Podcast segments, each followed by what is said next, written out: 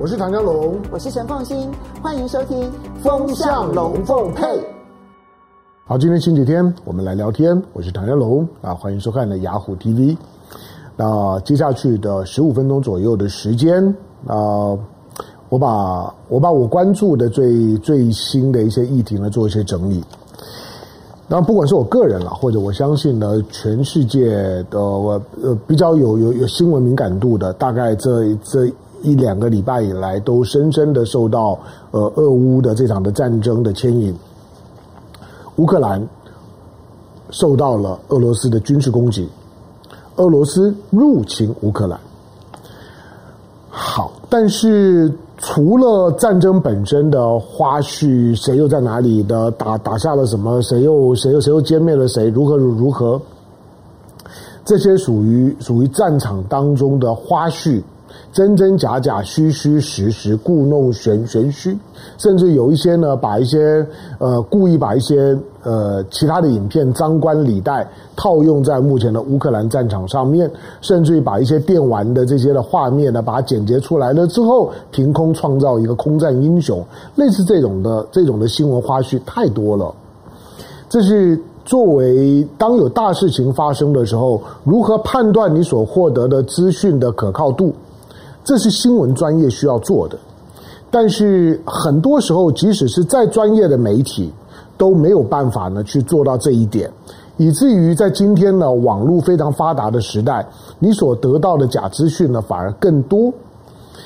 呃，我简单一句话就是，到今天为止，整个乌克兰的乌克兰、俄罗斯和乌克兰的这场的战争，它整个的 tempo 以及整个的架构。都还在俄罗斯的设定里头，没有一秒钟离开过。或者外大家包括我在内，我们在我们在解读这场战战争打到现在为为止，将近十天的时间，所有的对或者错，得或者是失，那都是呢看戏的人的细品。就是太入戏了之后呢，各种的对于对于剧中的演员，包括像是泽伦斯基这样一个真正的演员的各种的评是很主观的，他跟战场的事实落差很大。对于呢专业的军事的战略的国际政治的知识的判断落差很大。尤尤其我们总是习惯了从一个西方媒体俄罗斯的视角，带着一种啦啦队的情绪，很兴奋的。看到好像西方媒体兴奋，俄罗好像呢乌克兰呢在某些的小战斗当当中取得了一些很低阶的战果，我们会有这种抑郁吧，就就拉拉队忍不住就开始喊着加油加油加油。可是他跟他跟一场的比赛或者一场的大的战役的关键性的那样一个框架是没有什么关系的。好，我们我们不不是在在保留一些的战史，讲一些的战争故事啊。我们在我们在分析呢，分析这一场二十一世纪在欧洲陆块上面最严重的军事冲突以及它的后遗症。我们回到一个比较理性的位置上面，呃，分两个部分来来看呢。我们先来看这一次第一个，不管这这场的仗打到后来如如何，欧洲。大概都都会开始大乱，都会陷入到很大的乱局里面。不管是以军事为主的北约的欧洲，那美国的掌控力更大了；或者呢，是以是以就是说呢，单一单一国家呢为发展进程的欧盟的欧洲，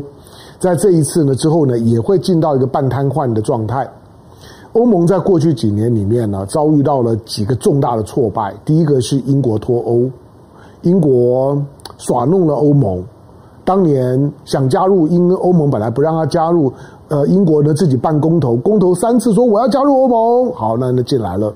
隔了半世纪之后呢，我要脱离欧盟，又办个公投，欧盟说你不可以这样走啊，但是英国就还是走了。那英国终究是欧洲呢还相对富裕的国的国家，那英德法嘛，英国走了，对欧盟的完整性当然是重大的伤害。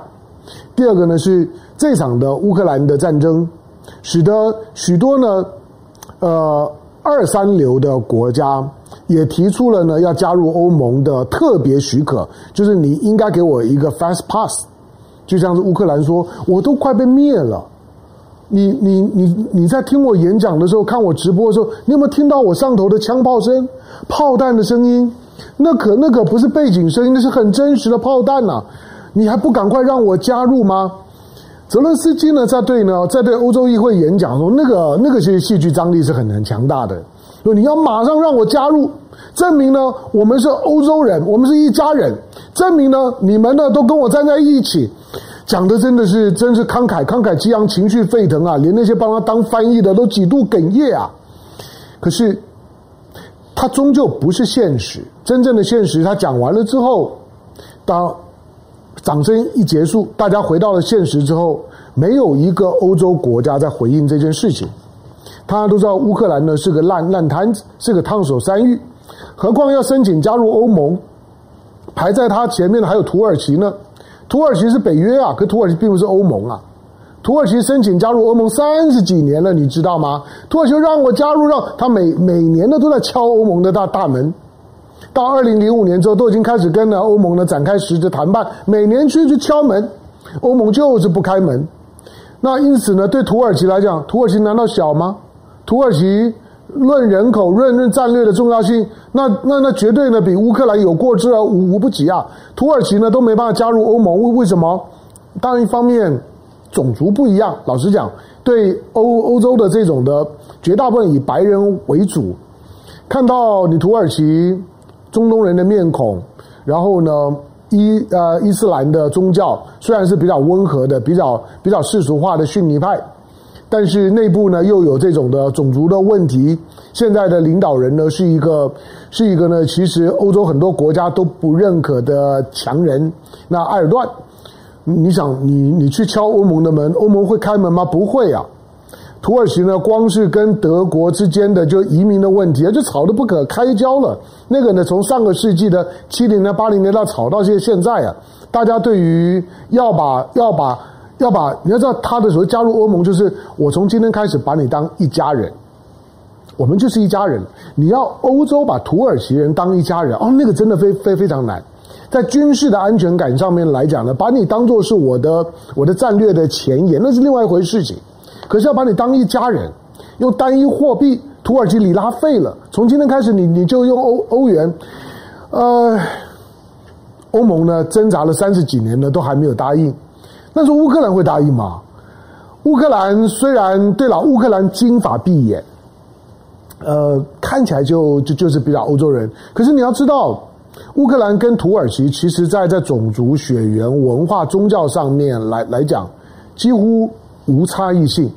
那你像像现在的欧洲人，他会把俄罗斯当一家人吗？他不会。所以你说他会，他是不是因此就会把乌克兰当一家人？没有这么容易啊。何况。接下去我我要讲的就是说，乌克兰本身有很严重的，它的它的它的国家的价值，跟它的国家体系里面的某一些的价值，跟欧盟的主流的价值，跟欧盟的核心。我说欧盟是一个价值同盟，北约是一个军事安全同盟，可是欧盟是一个价值同盟。或者当我们是一家人的时候，我们要有共同的标准。那我们都应该呢，信靠呢相同的信仰、相同的价值，在这一点上面，乌克兰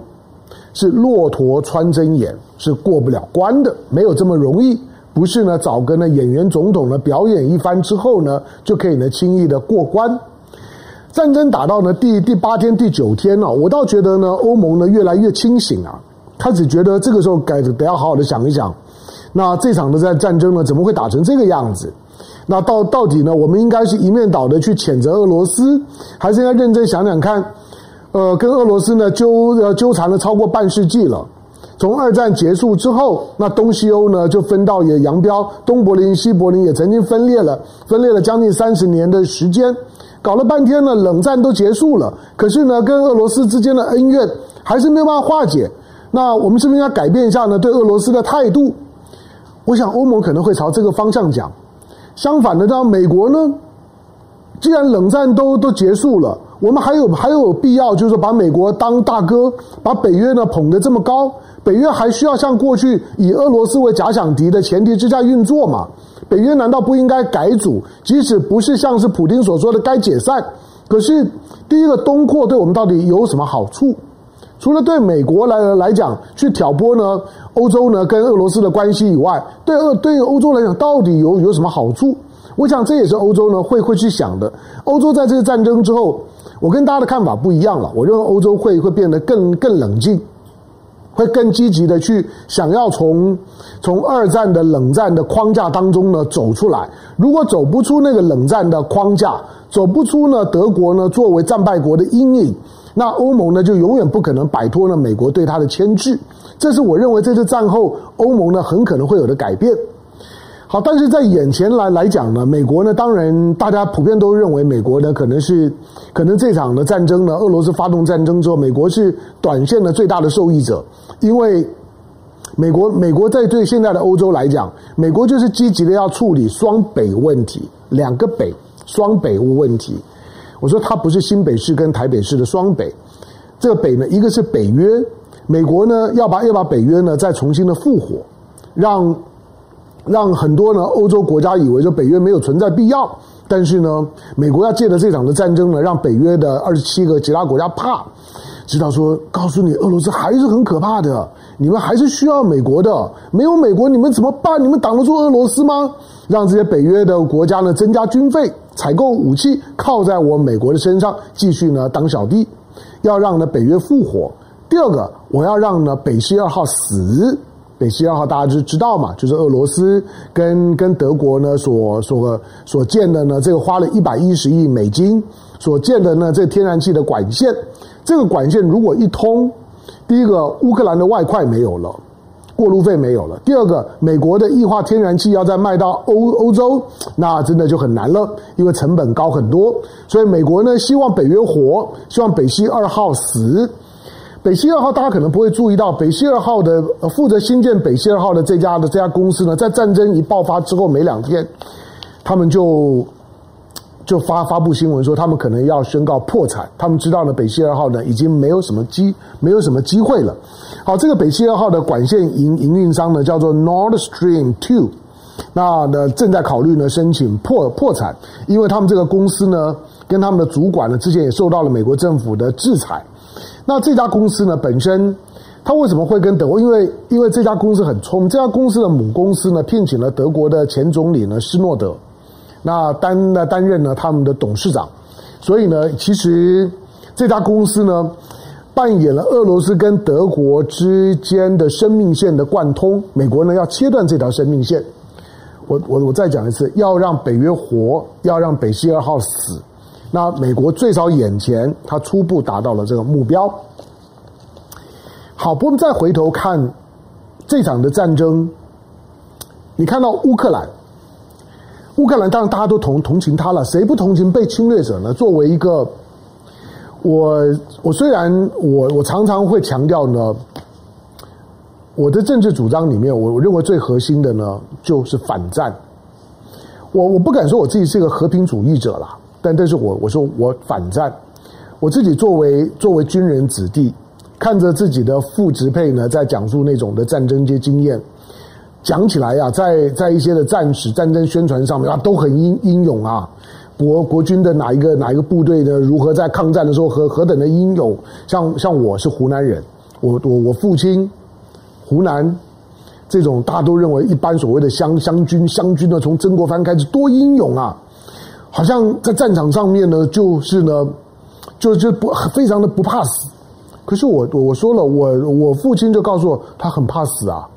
他很怕，他战战场真真可怕，跟你们讲的都不一样。因为这样的一个背景，我对于我对于战争啊非常的敏感，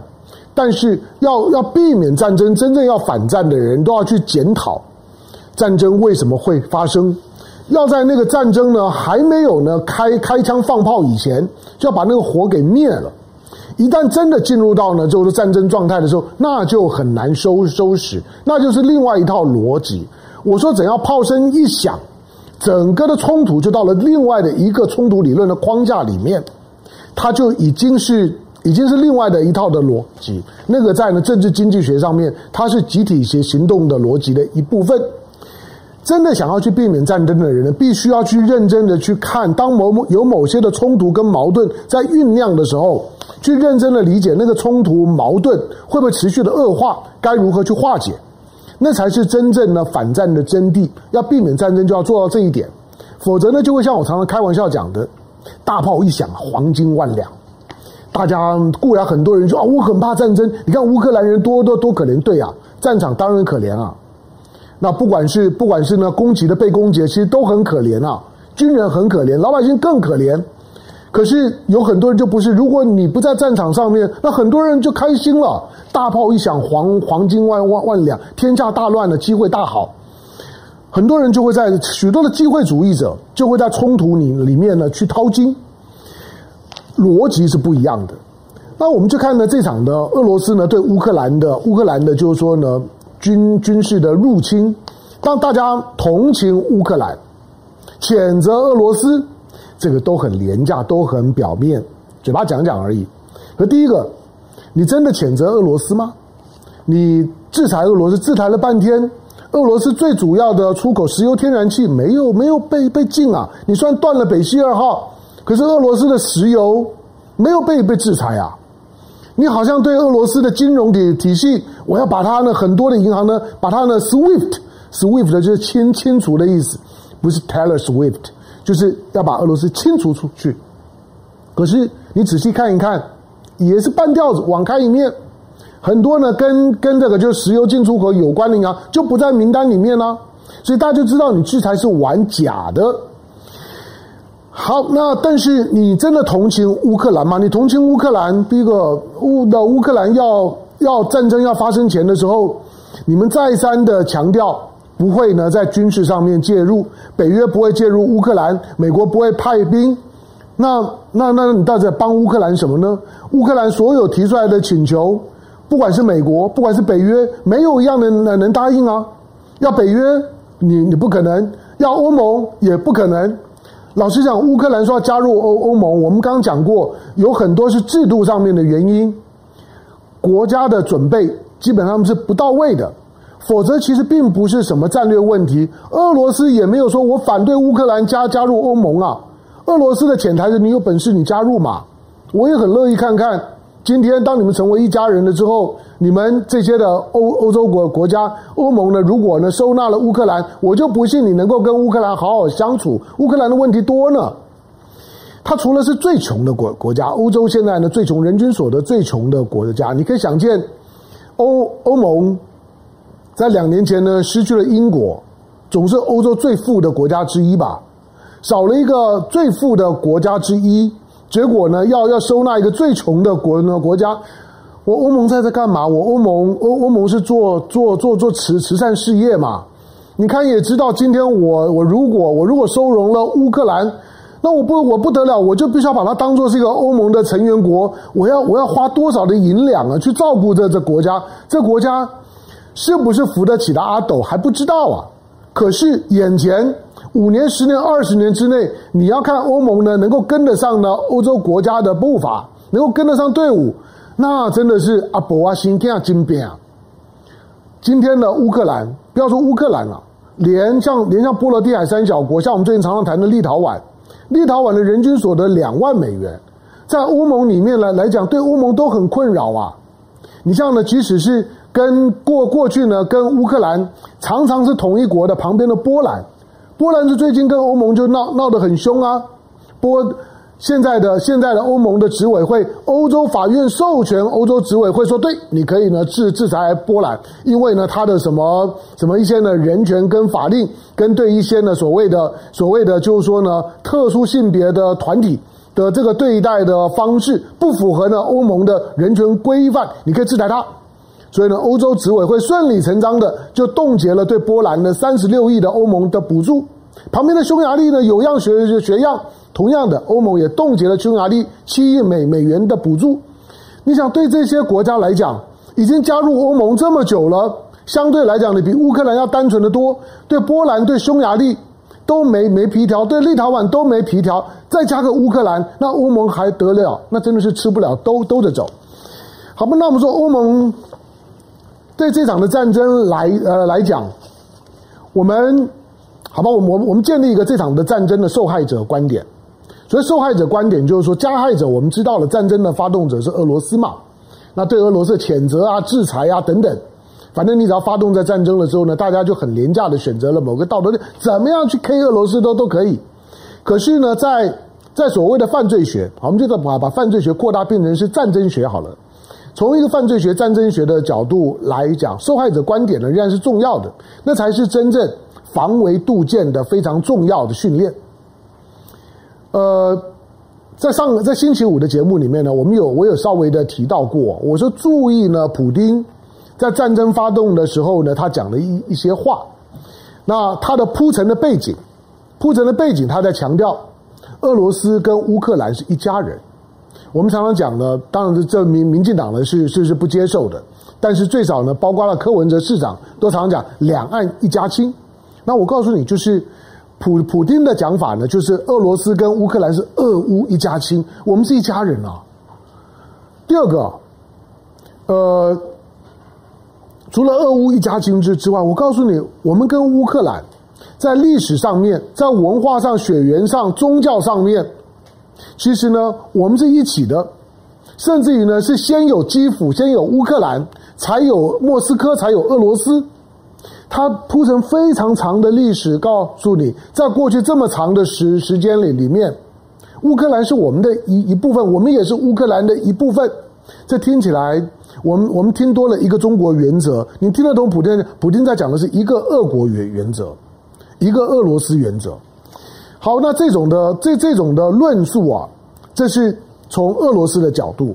可是他讲的另外的，就是他要去军事化。跟去纳粹化，尤其是去纳粹化这这这这一点，可能很多人都搞不清楚，就是说去纳粹化是什么意思？乌克兰里面有有纳粹吗？纳粹是个概念啊，当然你可以你可以把它简单的还还原到希特勒、盖世太保，二战时候的的的这个轴心国侵略者德国，杀害的对象犹太人，那和核心的意识形态反共，所以呢，纳粹法西斯。基本上面是右翼中的右翼，是极端右翼。但是毕竟二战时候的德国被摧毁了，在德国境内，纳粹呢是非法的组组织，不能够谈论，不能够有任何的炫耀，或者呢想要想要去为纳粹平反都不可以。在德国是这样，可在德国以外的欧洲就不一定啊。纳粹今天作为一个概念啊，星期我曾经提到过，其实什么什么是纳粹？简单讲，两个核心概念，一个极端的种族主义。第二个反共，极端的种族主义跟跟反共呢，使得纳粹本身被归类为右翼中的右翼，极端右翼，它很容易呢诉诸于诉诸于极端的情绪，形成了非常强的社会张力，甚至于呢在必要的时候呢，就把自己的暴力呢给合理化、合法化。那你说乌克兰有吗？乌克兰当然有啊。我我我举个例子啊，呃，现在是二零二二年嘛。二零二一年底，二零二一年十二月吧，十二月几号我我忘了，大家自己再查一下。二零二一年的十二月，联合国呢，联合国有一个有一个提案，就是在联合国大会里面呢，希望再通过一个联合国的决议案。这个决议案呢，就就是以联合国的立场再一次的强调联合国的所有的成员国的反纳粹的立场。因为大家觉得隐隐然觉觉得那种的许多的地方右翼的种族主义的这种的这种的这种的情绪正在萌萌芽，包括美国，因为是美国的关系，所以大家就提出了这种的反纳粹的声音。因为呢，川普，因为特朗普，因为呢，川普本身的那种的白右的那种的种族优越优越主义，使得大家对那个纳粹幽灵的复活开始很紧张，尤其在美国社会里面。尤其像川普这种的大白右，我说了，纳粹被定义是右翼中的右翼，这种的大白右呢，非常的疯狂，非常的兴奋，使得很多国家对纳粹的这种的复活又开始紧张了。所以联合国里面就有这个提案，提案里面呢，几乎所有的国国家都签字都同意，有两个国家反对，两个国家呢对那个决议案反纳粹的决议文呢反对，一个是美国。美美国你不意外吧，对不对？因为大家看也知道，这个这个提案当初的背景呢，就是冲着美国就是冲着美国的大白又来的，冲着美国的三三 K 党，冲着美国的这个川普时代，你看，就像会去声声援川普的，绝大部分的是是是是白人啊。那除了美国之外呢，另外一个投反对票的乌克兰，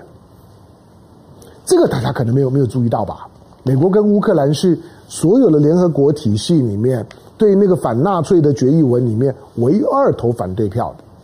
今天这两个国家挂在一起，面对俄罗斯的时候，你应该知道我要讲什么。那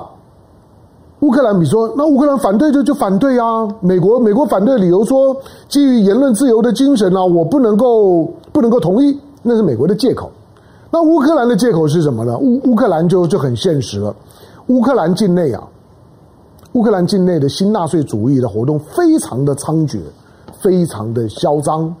这是为什么普普丁会把去纳粹化当作是他对乌克兰用兵的理由之一。在乌克兰境内，星期五的时候我也稍微提到一个叫做亚速营，亚速营跟纳粹一样，它成为一个概念，它是个俗是俗称。它其实是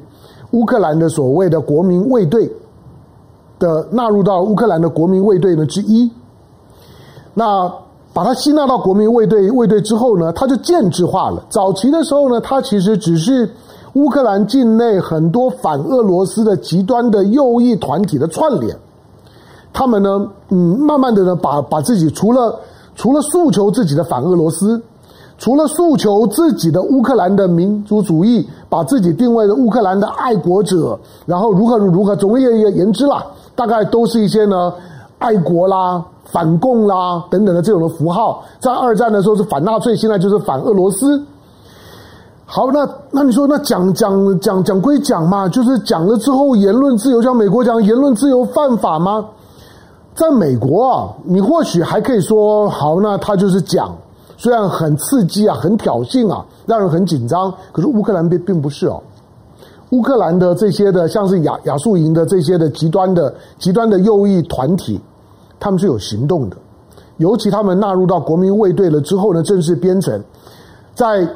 形式上面来讲呢，他们希望把所谓的亚速营，亚速营主要呢，主要是驻防在靠近亚速海的，像是乌利坡这个地方是他们大本营，